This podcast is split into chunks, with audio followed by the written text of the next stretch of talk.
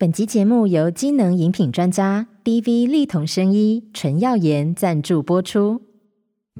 气色好，气场就好。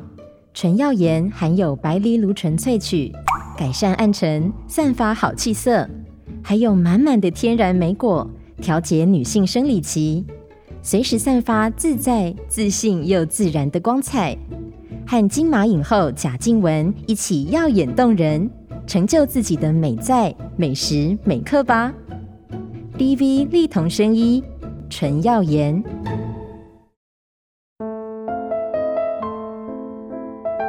被遗弃的，寻找爱的，想回家的人。每个人生脚本背后，都有他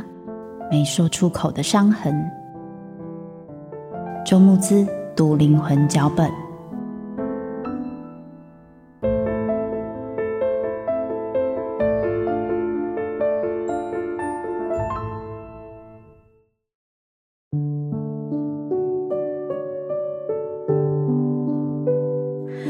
各位听众朋友，大家好，欢迎收听由静好听制作播出的节目《周木子读灵魂脚本》，那些人没有说出口的伤。我是主持人周木子。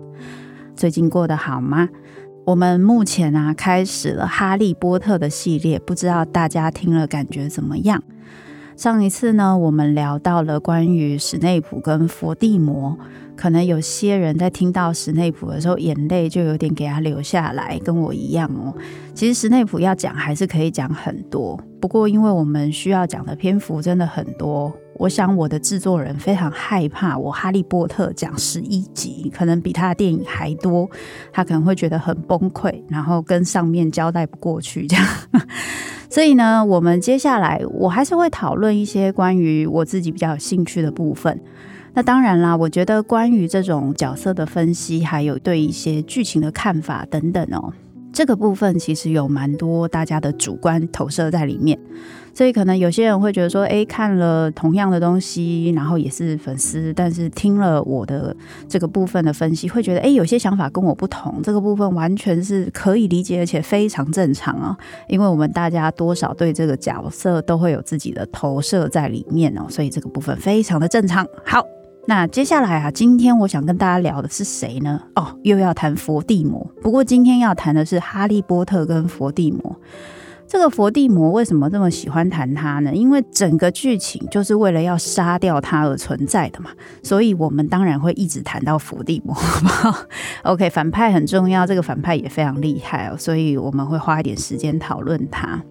不过这一次会去讨论哈利波特跟佛地魔，有一个很大的原因哦，就是我不知道大家有没有一种感觉，就是诶，哈利波特跟佛地魔其实他们有很多类似的地方，跟上次谈到史内普跟伏地魔其实有点像，他们都有一些类似的地方，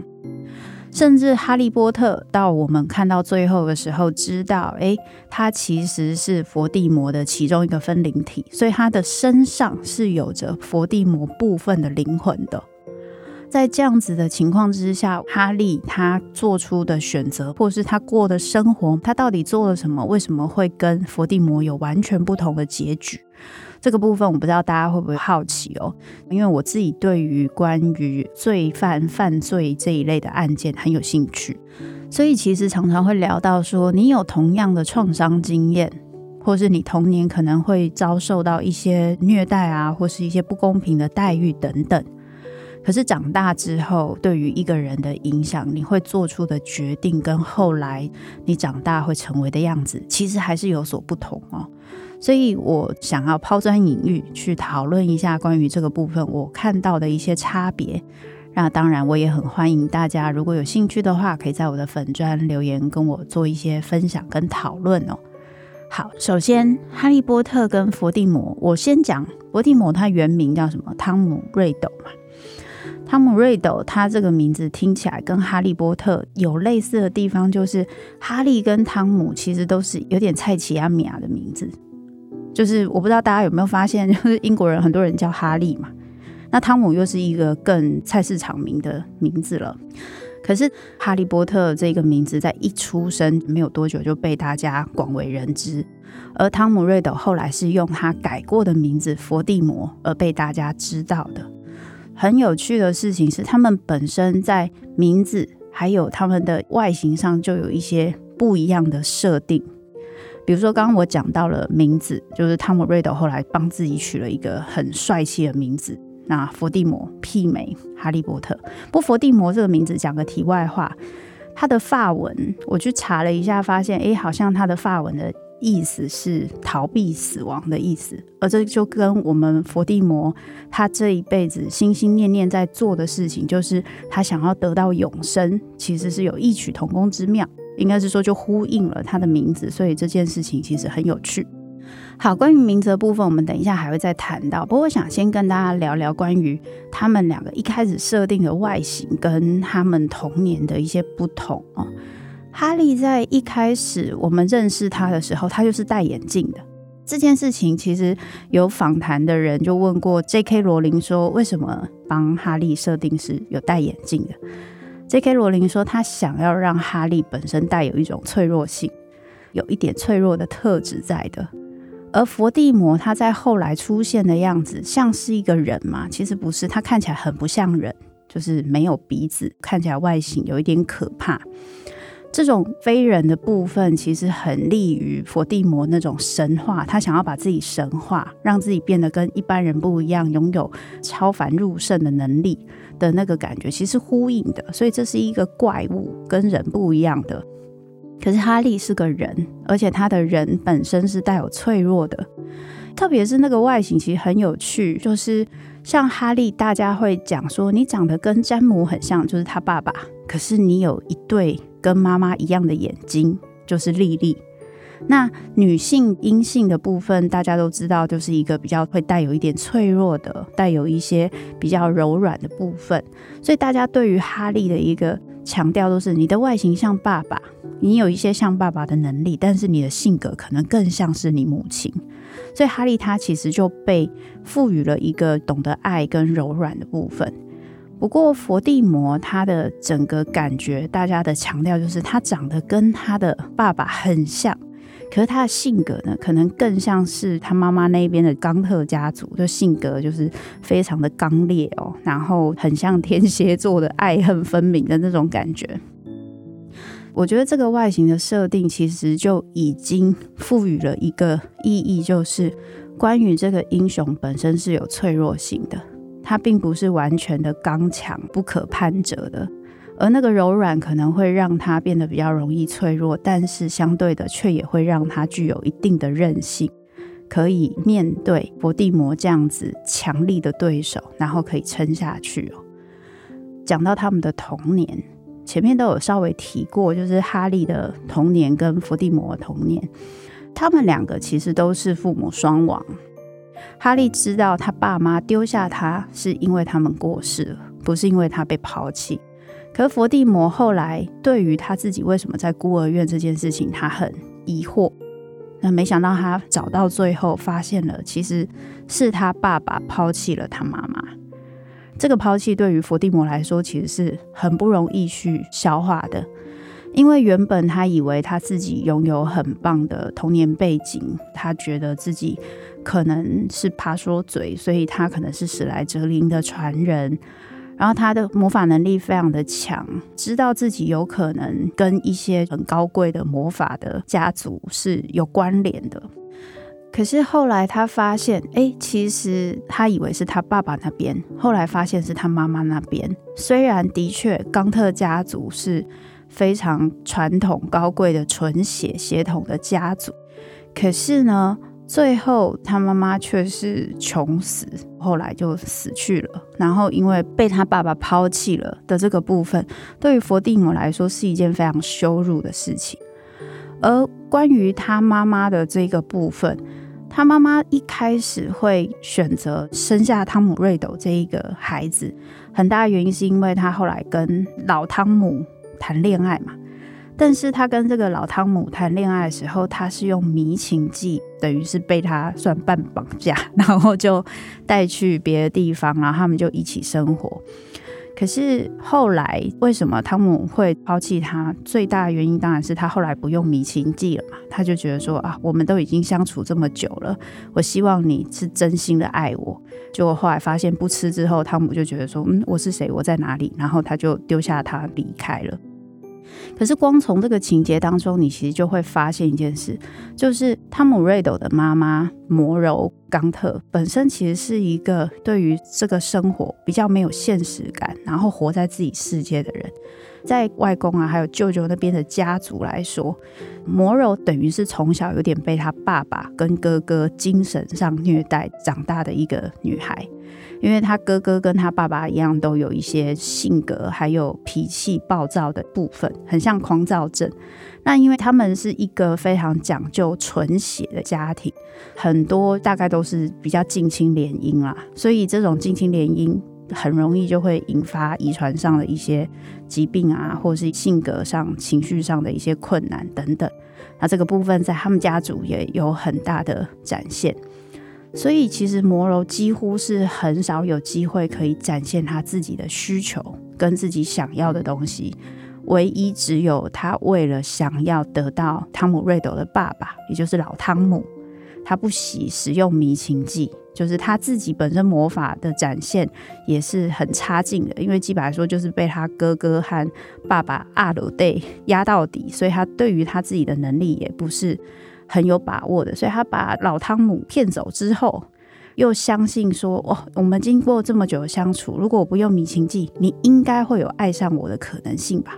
就他就是因为没有在这个世界生活过，所以也没什么现实感，于是做出了一个错误的判断，然后老汤姆就走了嘛。最后，摩柔穷死在街道上，然后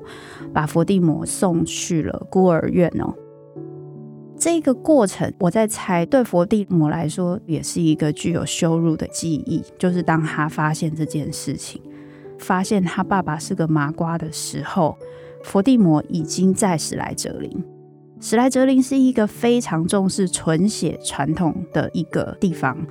甚至在史莱哲林一开始创这个学院的时候，就说他们只接受纯血。霍格华兹的创校人当中，唯一坚持要纯血的。因为史莱哲林不爽就走了嘛，所以后来可能史莱哲林他们的要求已经没有到纯血，他们也可以接受混血。但显然以他们的状态来说，可能就是没有麻瓜身份的巫师进史莱哲林。所以这个带着家里可能又很穷，他是孤儿出身，然后呢他又是混血，对于自视甚高的佛地魔来说，其实好像身上的一个小小的污点印记。这个过程中，你就会发现佛地魔他在认识他自己的背景，跟哈利在认识他自己的童年背景，两个人的经历是很大不同。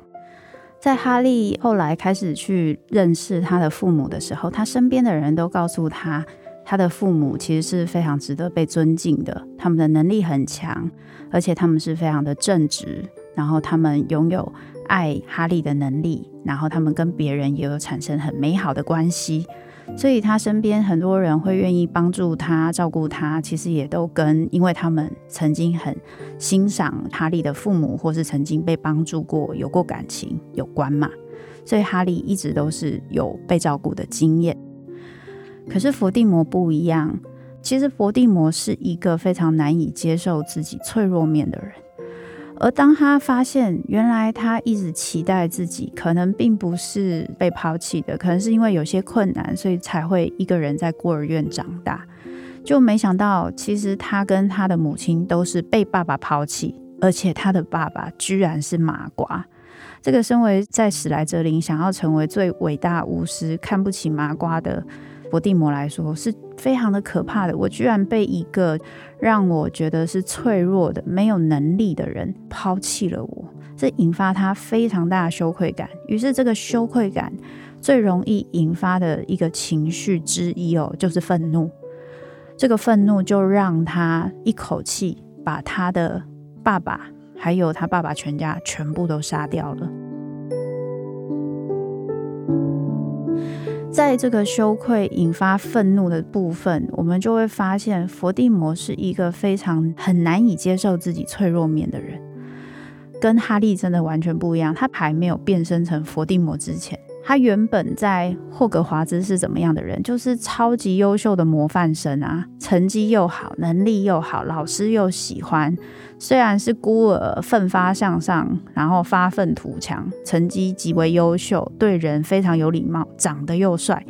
所以基本来说，他是维持一个非常好的形象在别人面前。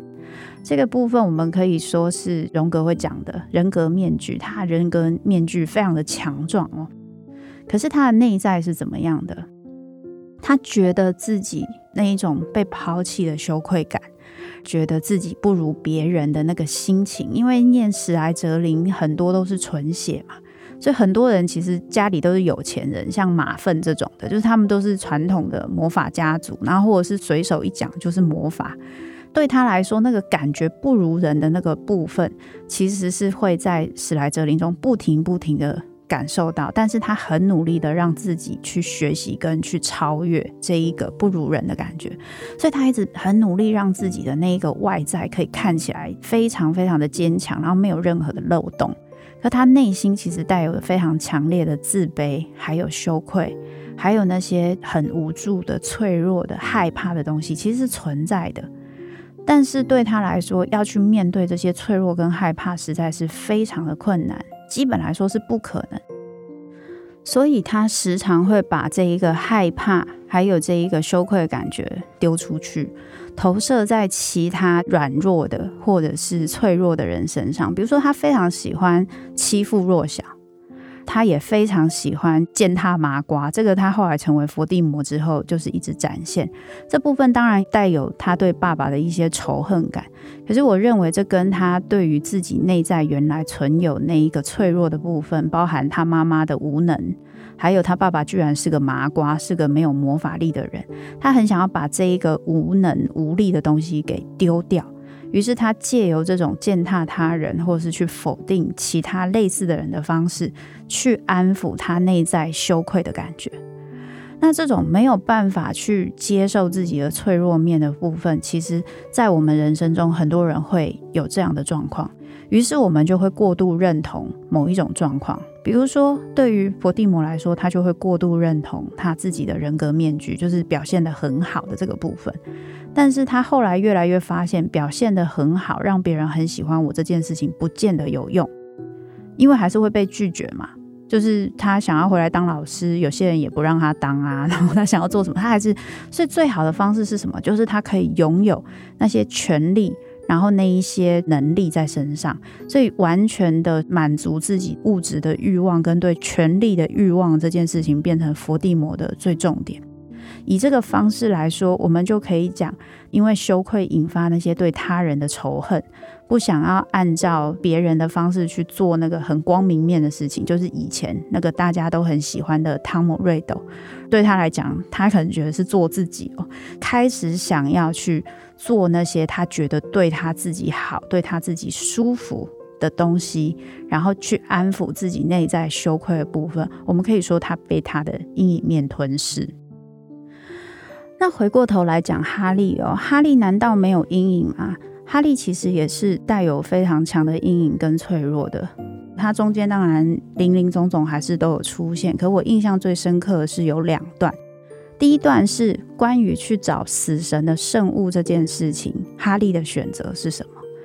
基本来说，伏地魔的选择就很干脆嘛，他就是一定要选择那个最厉害的魔杖，让他的法力可以最强。哈利原本也有受到那一个魔杖的诱惑，他最后呢，最终的选择还是让他选择了可以完成打败伏地魔，把这些分灵体都找到的这个过程，去选择他到底先要哪一个。就是在那个诱惑当中，他的选择，他有记得他自己最终的目标是什么，这是第一个。那还有第二个，我印象最深刻的是，其实。会让佛地魔变得这么的愤世嫉俗，有一个很大原因，那就是他的身边真的没有人，没有人可以引导他，没有人会爱他，然后也没有人真的可以对他释放出善意跟照顾他。当然，这个部分跟他自己的选择也有关，因为他对这个世界不信任，所以他基本来说就会跟别人保持距离。他跟别人保持距离，别人就没有办法跟他可以建立关系。就算有对他产生一些好意或做出一些帮助的人，他也会觉得对方是在利用他。所以基本来说，他的关系就会一直呈现一个恶性循环，因为他也不相信别人，所以即使有好的东西，他也吃不下来。然后他会一直用这种利用的方式去跟别人建立关系，最后结果就是这样。所以他也不会信任别人，因为他认为他们所有人会靠近他，只是因为他够强，所以他一定要变得更强才行。可是哈利不是，哈利其实在我们前面有讲到，他有得到很多好意之后，可是他面对到一个非常大的挑战，在最后，那就是他发现邓布利多他最相信的老师，虽然他中间曾经有一度怀疑他，还有很大的不信任感，但是这件事情才是重击，就是他发现邓布利多早就知道他是佛地魔的分灵体，于是他最后被佛地魔杀死之后。才能结束这个回合。在那个时候，他并不知道，原来他还有机会复活，还有一些后面的部分，这些他都不清楚。可是当他发现这件事情的时候，如果他的个性跟佛地魔一样，这已经足够让他成为一个会毁灭世界的第二大魔头，最后跟佛地魔联手一起统治魔法世界。没有啦，就是这其实够让他不相信这个世界了。但是哈利波特后来接受了这个命运。对他来说，他身边有其他他更重要、想要保护、想要照顾的人，而他知道，他虽然对于邓布利多没有让他知道这件事情，感觉被背叛，但是在他那个时候的理解，可能觉得这可能也是不得不的选择，所以他后来在正确的时间使用了重生石，让他那一些爱他的人可以帮助他有勇气。走向赴死的道路，去保护那些他觉得重要的人，这就是哈利跟伏地魔很不一样的地方。可是能够有这么多的不一样，我仍然不停的在想，这究竟是他们天生的个性，还是是不是因为有爱，所以才让他们彼此之间对于面对自己的阴影面有很大不同的处理方式？当哈利波特在第五集凤凰会密令的时候，他因为跟伏地魔连接越来越强，所以那个时候他有出现很多很强烈的情绪。那个部分可以说是伏地魔影响他，可是你也可以说，其实伏地魔只是放大了他的那些嫉妒，还有那些愤愤不平，那些觉得邓布利多不重视他，其他人不重视他的那一些觉得不公平的感觉。所以他的恨意满满，他有一度因为他跟伏地魔那种愤世嫉俗的情绪起共鸣，他差点就要被伏地魔给占领了他的心智，在最后那一幕的时候。可是后来他是靠什么可以脱离这一个部分？那就是他想到了那些爱他的人，那些爱他的人的那些爱。让他的情绪慢慢的回归稳定，而那个爱是佛地魔没有办法承受的。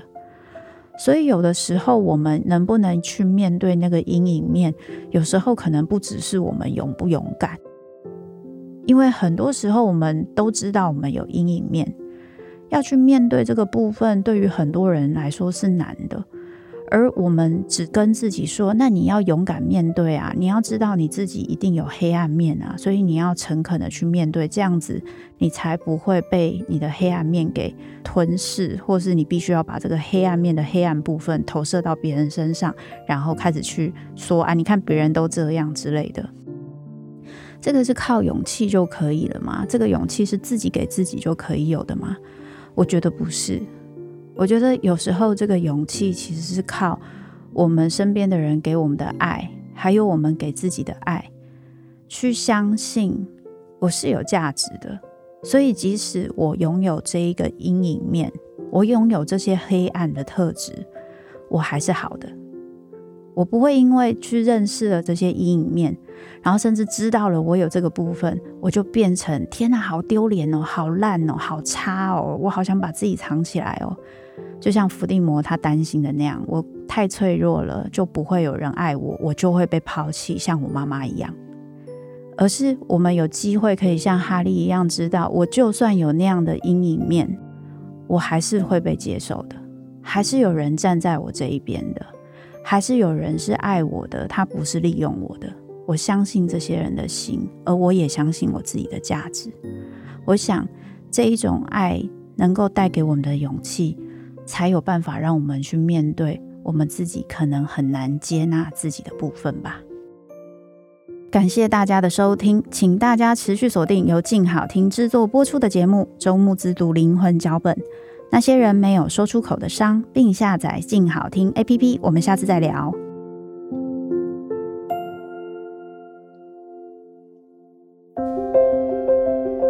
想听爱听，就在静好听。